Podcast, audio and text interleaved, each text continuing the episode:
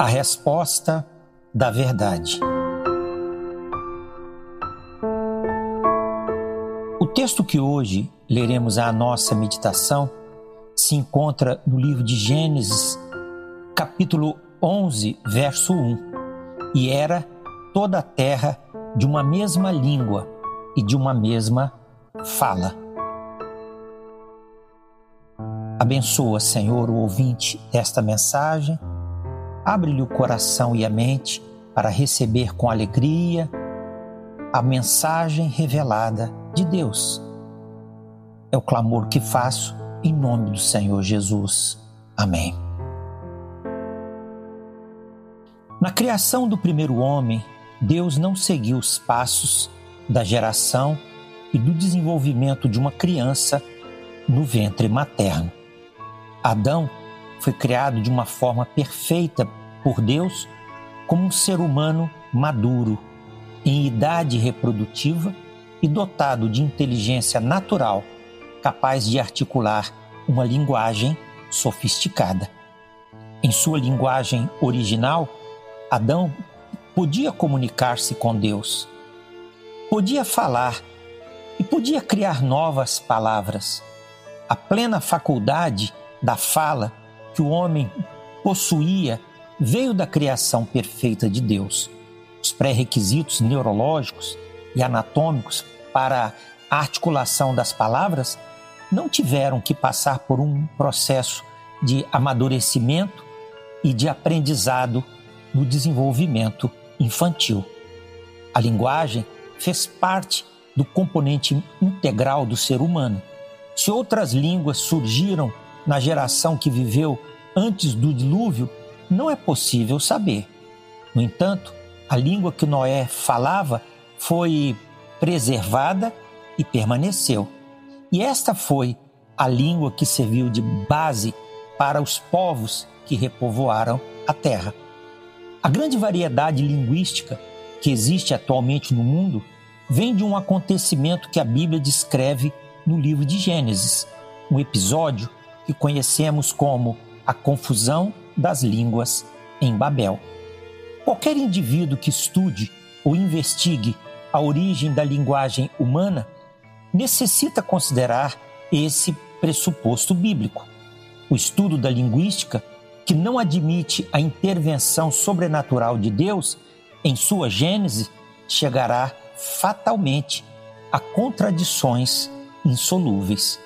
No cenário que os evolucionistas propõem a formação dos diferentes fonemas, palavras e frases teriam surgido a partir do momento em que os seres humanos primitivos passaram a dominar os gritos, os grunhidos e os rosnados. A certa altura, segundo os evolucionistas, no tempo, passaram a unir as palavras e criar novos termos, formando uma linguagem compreensível.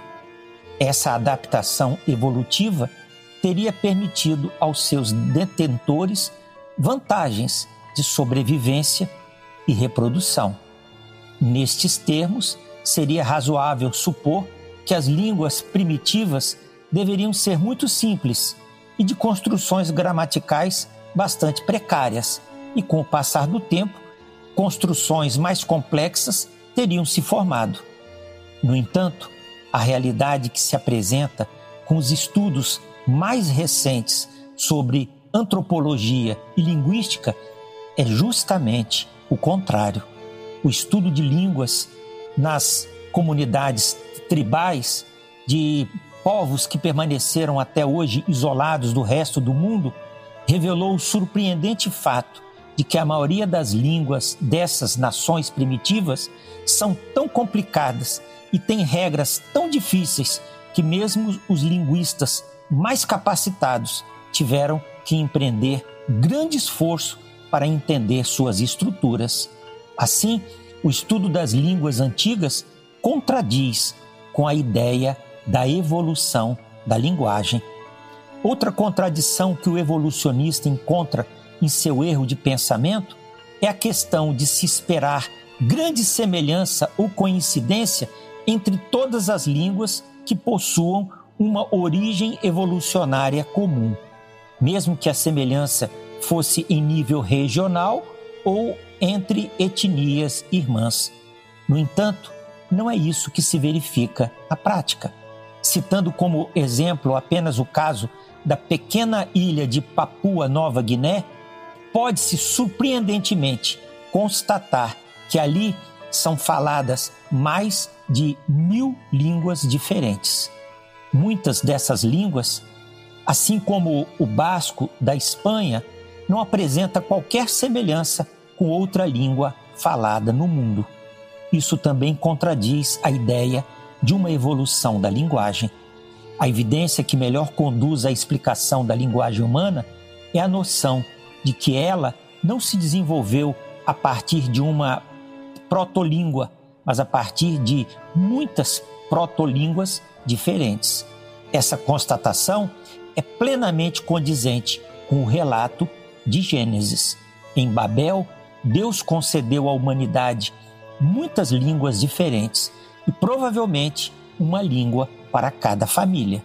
Sabe-se hoje que existem três grandes famílias linguísticas, das quais todas as demais línguas conhecidas se originaram: a indo-europeia, a semítica e a sino-tibetana.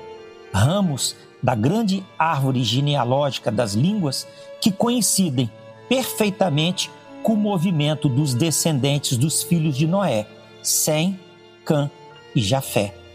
Mais uma vez, a autoridade da Bíblia, a palavra de Deus, revela o verdadeiro caminho que conduz às origens do homem e do universo.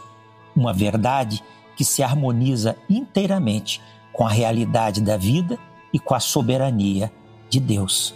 Um dia faz declaração a outro dia, e uma noite mostra sabedoria a outra noite, sem linguagem, sem fala.